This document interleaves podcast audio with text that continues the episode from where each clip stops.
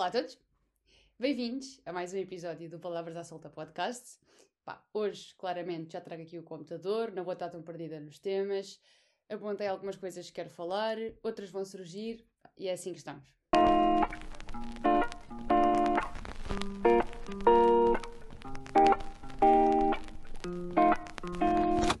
Como é que tem sido a minha semana?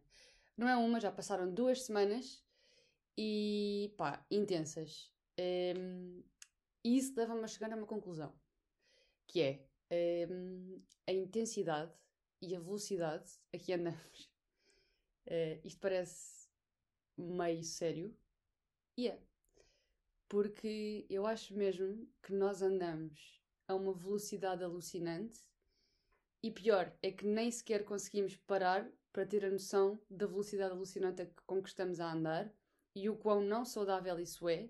E quanto mais rápido andas, mais parece que não és suficiente. Mais parece que tudo o que estás a fazer continua a não ser suficiente, mas os dias não aumentam de tempo e, portanto, és tu que és incapaz e o tempo não, não aumenta mais. Portanto, és tu que tens que andar ainda mais rápido, mais rápido, mais rápido, mais rápido e vais a ver e ainda não paraste para respirar e ainda não estás fixe e pá, não é bom. Não é nada bom. E, e sim, acho que isso claramente é um problema, a velocidade é com que andamos, e daí veio o facto de eu começar a correr. Eu comecei a correr claramente por mim. Ponto. Acho que foi correr, acho que foi mesmo das, das, das únicas coisas que eu fiz, que fiz só por mim, por mais ninguém, foi por mim. Um, e correr, correr é um bocadinho isso. Correr é claramente eu parar. E, de facto parece meio paradoxal eu estar a dizer que vou correr para parar, mas o parar a que eu me refiro não é um parar físico, é um parar mental. E acho que todos devíamos arranjar qualquer tipo de estratégias para conseguirmos de facto com que a nossa cabeça pare. Um, temos que quebrar o ritmo de pensamento, temos que quebrar o ritmo de, da forma e da intensidade com que estamos constantemente a pensar nas coisas. E, e para mim, correr foi, foi isso. Para mim, correr foi eu estar focada em mim, eu estar focada na minha respiração e eu ter, acima de tudo, que saber um, distribuir os pensamentos que tinha. Um, tive de ser muito seletiva em tudo o que penso, porque senão a tentação vai ser literalmente parar e não, não me cansar mais. Uh, e o objetivo é continuar a correr e ter a capacidade de, de ser seletiva nos, nos pensamentos que tenho. Portanto, correr para mim é isso. Obviamente que muita gente me pergunta: Ei, é fogo, mas agora começaste a correr, pá, obviamente queres fazer uma, um, queres fazer 10 km abaixo de uma hora, ó. Fogo, pá, objetivo, meia maratona. Pá, obviamente não vou ser hipócrita ao ponto de dizer, ah, eu neste momento só estou a pensar. E sim, já tive essa fase em que literalmente só pensava mesmo em, pá, vou correr porque me sabe bem. Já estou a passar para um ponto em que, pá, o meu pace é de quanto? É disto. Então, o meu próximo pace, neste ritmo, já tenho que aumentar o ritmo, portanto, o pace vai diminuir e, portanto, vou fazer X km em menos tempo. Pá, já estou a passar um bocadinho aí para essa fase. Um, mas prometendo a mim mesma e tendo essa responsabilidade comigo mesma de o objetivo de correr é claramente por mim e para eu me sentir bem. Se depois, posterior, uh, vier uh, outro tipo de objetivos, excelente, mas o objetivo principal é correr por mim e sentir-me bem, acima de tudo. Um, ainda relativamente a correr, pá, eu sou um bocado. Um, pá, sou um bocado, eu não quero dizer burra, mas pá, literalmente eu sou burra. Eu não sei muito sobre correr, pá, quase nada. Um, então não sei que tipo de material é que é bom, não sei que tipo de ténis é que são bons. Uh, falaram de uns da Nike que tinha carbono, mas que isso afinal é só para séries. Pá, eu não percebo nada. Portanto, malta, se vocês correm, estão habituados a correr, pá, deem dicas. Está aqui uma amadora clara a pedir-vos ajuda. E, e sim, próximo objetivo é, é fazer 10 km a passar a 25 de Abril. Pá, esses 10 km eu gostava claramente de fazê-los. Um, gostava claramente de fazê-los abaixo de uma hora. E, e é isso. Um, a corrida trouxe-me outra coisa também bastante satisfatória, que foi um, a Carmen claramente que não gostava de correr. Pá, a Carmen é aquele tipo de pessoa que precisa de objetivos nas coisas que faz. E, e, foi, e foi muito difícil desconstruir isso na Carmen, de pá, não, literalmente, podemos só correr porque depois no fim se sabe bem. E de facto eu consegui, ou estou a conseguir, alterar esse tipo de mentalidade na Carmen. Porque ela é muito de tem que haver um objetivo final, porque senão, pá, não é fixe. Daí os desportos coletivos para ela ser mais giro, ou não é desportos coletivos, mas desportos em que há competição, por exemplo o ténis, porque ela, o background dela de desporto vem mais do ténis, do basquete, etc. Então é muito giro conseguirmos alterar a mentalidade das pessoas e pô-las a sentir isso na pele. De pá, miúda, vai correr de manhã e vê como é que te sentes. Pá, vê como o dia te corre melhor. Vê como o dia literalmente pode estar a chover a potes, mas a, a perspectiva com que tu vês o dia é muito melhor. E hum, eu acho, eu acho mesmo que estou a conseguir alterar isso nela. E pá, vai ser a minha companheira dos 10 km que vou fazer eh, a passar a 25 de Abril. E mais coisas virão, espero eu. Portanto, a corrida é para todos. Pá, mesmo. Porque é, a corrida é terapêutica. A corrida não é. Podes levar depois para o lado da competição, mas primeiramente a corrida é terapêutico. E acho que foi isso que eu consegui passar à Carmen, e, e é isso que eu também vos quero passar: que é pá, se precisam de um break, se precisam de cortar a rotina, se, uh, se precisam de fazer qualquer tipo de atividade e não têm motivação para ir para o ginásio, não têm motivação para fazer exercício em casa, pá, experimentem literalmente correr. Pá, descarreguem uma app contabilizem uh, quanto tempo é que fazem, não sei, arranjem estratégias para, para ver se sabe melhor, porque claramente foi uma coisa que funcionou comigo, claramente que está a ser uma coisa que está a funcionar com a Carmen, porque já vamos em duas semanas e ela ainda não desistiu, portanto, estamos a ir. E, e sim, é muito por aí. Ainda dentro do ramo do, do exercício. Muita gente me dizia, pá, se tu gostas, se tu gostas de jogar paddle, ei, não, já me enganei. se tu gostas de jogar ténis, pá, vais adorar jogar paddle. E eu, sempre meio cética, pá, eu gosto de ténis, gosto de ténis, não me parece que vá para o paddle, babá, babá, babá.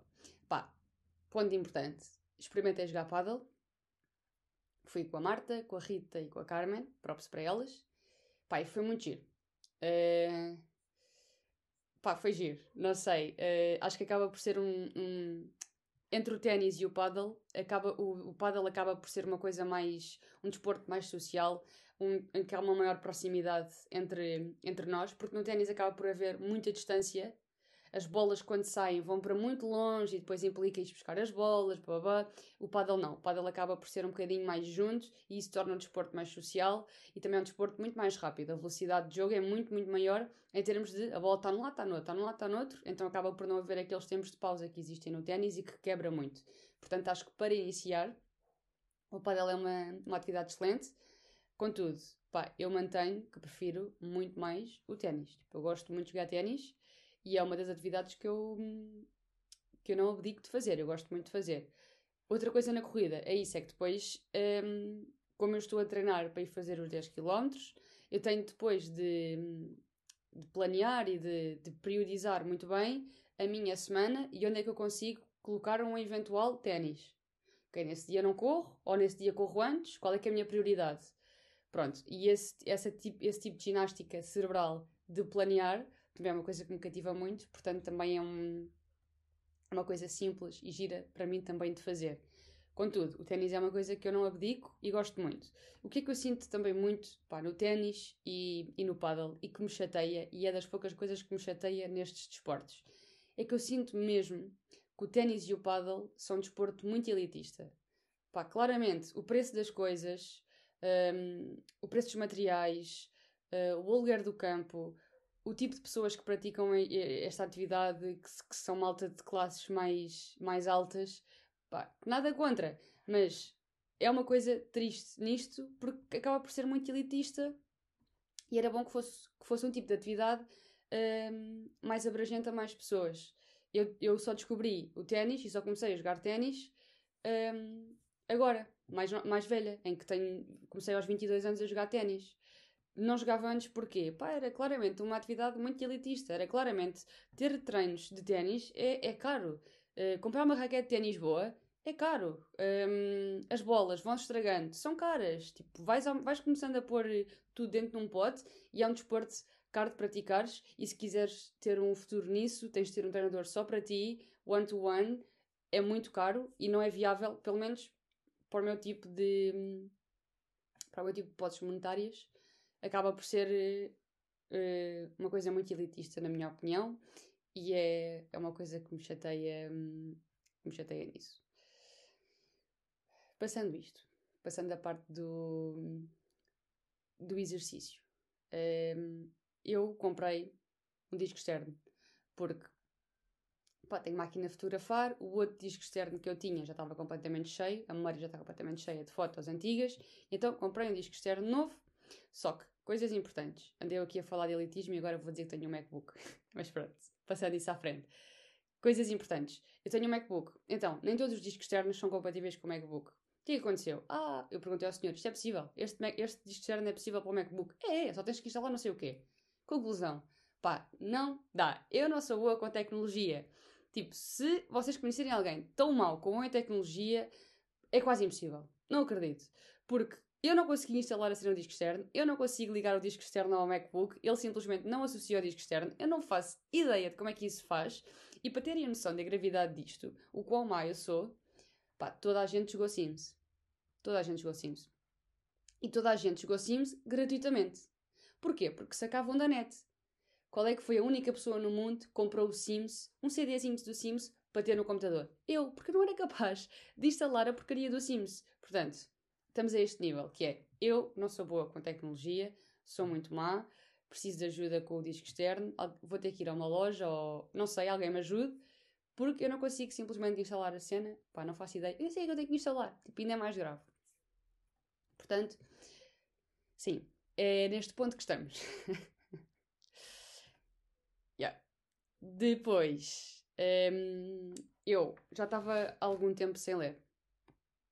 E eu não sei se já partilhei isto convosco ou não, mas eu sinto que ler é uma coisa de fases. Eu não, eu não tenho constantemente vontade de ler, nem tenho constantemente necessidade de escrever. Portanto, dentro do ler e do escrever, eu meto os, os, dois, na minha opinião, no mesmo pacote que é, é uma coisa de fases. Acredito que para muita gente não o seja e que tenha uma constante necessidade ou que nunca tenham necessidade de tal. Para mim, ler é uma, é uma, uma questão de fases. E, portanto, eu estive numa fase em que não estava muito para ler, agora estou para ler outra vez e comprei um livro da Dulce Maria Cardoso. Opa, e parece-me. Já o tinha visto uh, uma vez na Bertrand aconselharam e então eu comprei. Pronto, depois vou-vos dar o feedback, ainda não sei, ainda não li tudo. Uh, basicamente, isto aqui, esta autobiografia não, não autorizada, é composta por, uh, por crónicas biográficas da Dulce Maria Cardoso. Um, ehm, pá, eu acho que este não é o livro mais conhecido dela, eu acho que o livro mais conhecido dela é O Eterno Retorno, porque é sobre os retornados, é muito bom.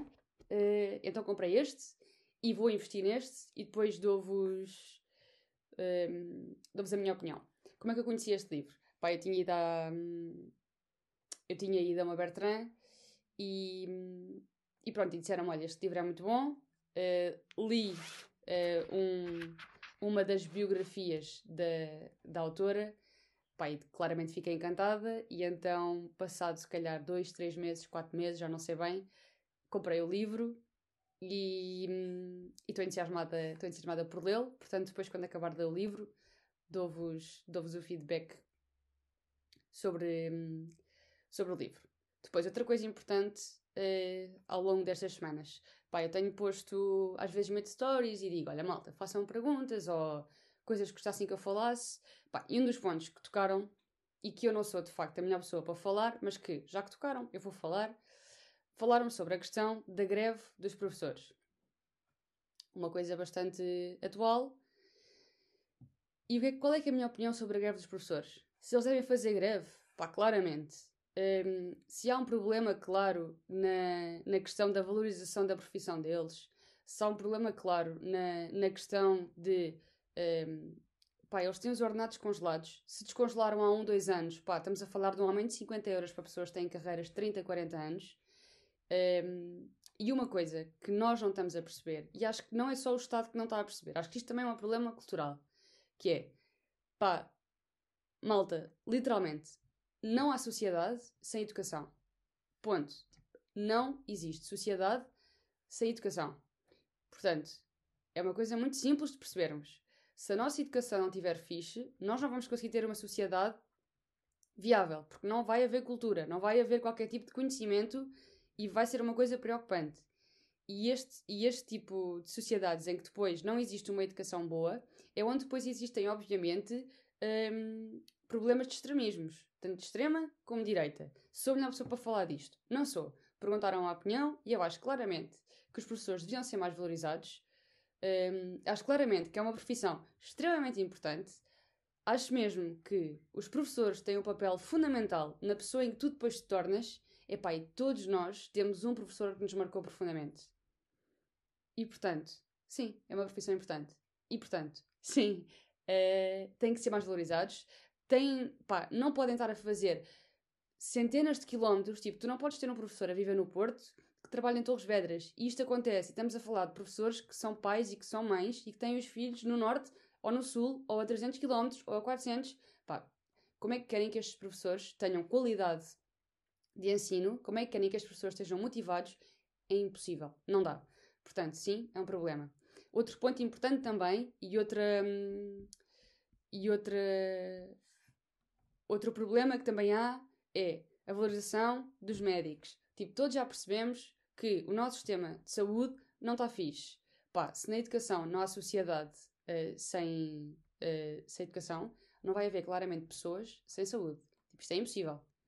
Eh, saúde é um bem, é um direito que nós temos e epá, tem que ser começar a ser valorizado. Tipo, nós, o Estado, e eu acho mesmo que na nossa cultura nós valorizamos os médicos. Acho que o senhor doutor vai ser sempre uma pessoa valorizada. Agora, em termos de Estado e em termos de apoios e em termos de condições de trabalho, em termos de condições horárias, pá, tem de haver um melhoramento. Não há hipótese. Se nós queremos continuar a ter um Sistema Nacional de Saúde e se não queremos privatizar a saúde, porque eu acho mesmo que é uma coisa boa que nós temos, é a questão da saúde ser uma coisa pública, ser um direito que tu tens, então se nós queremos mesmo manter este Sistema Nacional de Saúde, não pode continuar assim. Se é viável ou não, pá, não tenho, não tenho fontes sobre isso, não sou informada sobre isso. Uh, se calhar a melhor solução é a privatização, e isso deixa-me extremamente triste. Eu espero que não, e espero que continuemos a ter um Sistema Nacional de Saúde pá, sou 100% a favor do Sistema Nacional de Saúde. Agora, claro que tem que haver condições para os médicos, tem ter, e para os enfermeiros, obviamente, tem que ter, e para os auxiliares, pá, não quero desvalorizar ninguém. não quero, não quero mesmo desvalorizar ninguém. Tem de haver condições, eles têm de ter condições horárias, têm de ter condições de trabalho e, portanto, tanto, tanto no setor dos professores como no setor da saúde, que eu acho que são dois setores que estão muito mal, é um, pá, tem de haver a valorização. E pronto, isto é um problema político, eu não percebo nada de política, mas pá, está aqui a minha opinião, vale o que vale. Uh... Ok, então. Uh... Outras coisas, outras coisas que eu tenho sentido ao longo destas semanas. Tem estado muito frio, às vezes tem estado chuva, mas agora esta última semana tem estado muito frio. Mas depois, além do frio, está aquele sol que sabe bem. E isso faz-me ter saudades de uma coisa, que é, tenho saudades de andar de Vespa. Isto foi completamente deslocado do que eu estava a falar. Então, o que é que eu tenho sentido ao longo da semana? E sempre que está sol, e está aquele sol bom, sol, tipo, quando está aquele calor bom ao sol, é essa a sensação, isso dá vontade de andar Vespa. Um, e portanto, eu tenho claramente saudades de andar de Vespa. É uma coisa que eu gosto, é um hobby muito giro. Uh, é giro deslocar-te de um ponto para o outro de Vespa. Eu sei que já disse isto, mas claramente sentes-te sempre a passear em Itália, mesmo que estejas em Torres Vedras, que é o meu caso. E, e é uma coisa gira. Ainda falando em Itália, pá, eu falo imenso em Itália, é claramente um dos sítios. Eu estou a dizer imenso claramente, pronto. Itália é mesmo um dos sítios que eu sempre quis muito ir. E então, onde é que a Mariana vai nas férias de verão? Yeah. Itália. Vou a Roma. E o que é que eu pensei? Pá, Roma, obviamente vou alugar uma Vespa. Não vou, é caríssimo. Pronto, é isso. Portanto, uh, estadia comprada, viagem comprada, coisas importantes que eu preciso sobre Roma.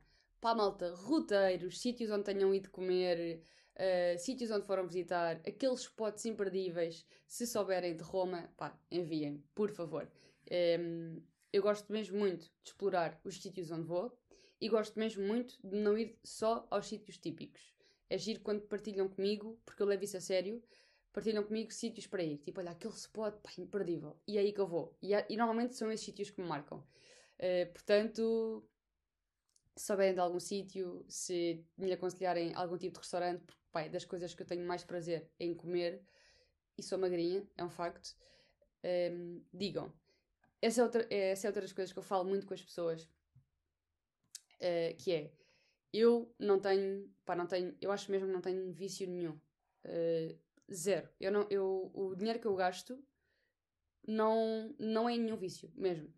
Então, qual, o dinheiro onde eu mais gasto, onde eu tenho um maior investimento, é mesmo em comer fora. Pá, é das coisas que eu gosto mais, é ir a um restaurante, comer e no fim dizer, bom, é bom. Eu acho que já disse isto, estou a ser um bocado repetitiva, mas pronto, é mesmo isto que eu gosto. Portanto, se souberem de algum spot em Roma, a viagem não vai ser já, vai ser só no verão. Se souberem de algum spot, pá, digam. É, porque hum, é uma das coisas que eu gosto de explorar muito, é os restaurantes onde vou, ainda por cima, tipo, comida italiana. Eu vou pôr, eu no meu top, no meu top 3, o meu top 1 é uma lasanha que eu comi em Madrid, pá, do caraças. Portanto, estou com umas expectativas mesmo, pá, lá em cima, uh, relativamente a Roma e relativamente à comida. Contudo, sítios, além de ser de comida, além de restaurantes, sítios para ir, um, coisas a visitar, etc. Pá, digam e eu vou levar mesmo em consideração, porque eu vou mesmo querer explorar aquilo ao máximo e aproveitar mesmo, mesmo, mesmo, mesmo as férias. Um... Depois, ao longo da semana aconteceu uma coisa também muito estranha e eu espero que vocês pá, saibam o que é que isto significa ou não significa. Que é, um, às vezes, a sair do carro, eu apanho choques. Pá, é uma sensação horrível, não é fixe. Não sei se vos acontece, mas é pá, se acontecer, digam-me. Tipo, quando apanhas choque, eu não fui procurar ao Dr. Google, Dr. Google, mas quando apanhas choques no carro, isso quer dizer o quê? É bom? É mau? Pá, em termos de sensação, é horrível. Mas o que é que isso significa? Tipo, apanhei um choque, ok. Porquê? Eu não faço ideia. E é uma sensação que eu odeio, aquele, tá, eu, ah, pá, olha, não gosto. Não estraga o dia, não tem essa capacidade, mas estraga o momento. Pronto. Uh, portanto, se souberem um, porque é que acontece choques no carro, digam, ok? Eu agora estou a olhar para o livro, pá, e eu estou mesmo entusiasmada em ler Dulce Maria Cardoso, ok? E eu acho que vou gostar muito e portanto eu depois dou o mesmo feedback, pá, porque estou mesmo entusiasmada, estou mesmo entusiasmada com o raio do livro. Normalmente fico sempre assim quando compro um livro. E, e pronto. Um último tópico antes de acabar este episódio, que é eu sinto cada vez mais, e não sei se sou eu que estou só mais atenta ao mundo uh, fora de mim, mas eu sinto cada vez mais que há uma falta de empatia das pessoas para com as pessoas. Um, pá, não sei. Uh, desde eu ir num metro e entrar uma senhora velhinha, uh, entrou na estação, ia para o Oriente, pá, ainda, falava, ainda faltavam seis estações. Estava na Alameda, eu acho que faltavam cerca de seis estações ou cinco. Pá, não houve ninguém que se levantasse para deixar a senhora sentar-se. ela tinha claramente, ela tinha mais de 70 anos, notava-se que ela estava cansada, estava com sacos das compras, pá, ninguém se levantou uh, para ajudá-la. E eu acho que esta, esta falta de empatia está cada vez mais presente em nós. Além de nós estarmos a viver a uma velocidade alucinante, estamos cada vez mais empáticos. E pode haver uma, uma ligação entre isso, que é de facto como nós estamos uh, com uma velocidade muito grande, nem paramos para olhar para o mundo externo. Mas opá, é claramente, é, é muito mau, é muito, muito mau nós não termos uh, o fator empatia, porque eu acho que isso é que também nos diferencia enquanto seres. Uh, nós humanos temos essa questão da empatia e, e, é uma coisa muito boa de se ter, é ter empatia pelo outro e é, é saudável tu gostares de ter empatia, é saudável tu quereres ter uma boa ação, é saudável isso saber-te bem, isso aconchegar-te o ego, eu acho que isso é extremamente saudável porque é bom ser empático, é bom ter empatia pelo outro E portanto, pá, bora lá ser mais empáticos. Uh, isto parece uma cena motivacional. Não é. É mesmo uma questão de a nossa sociedade ser tipo, extremamente melhor.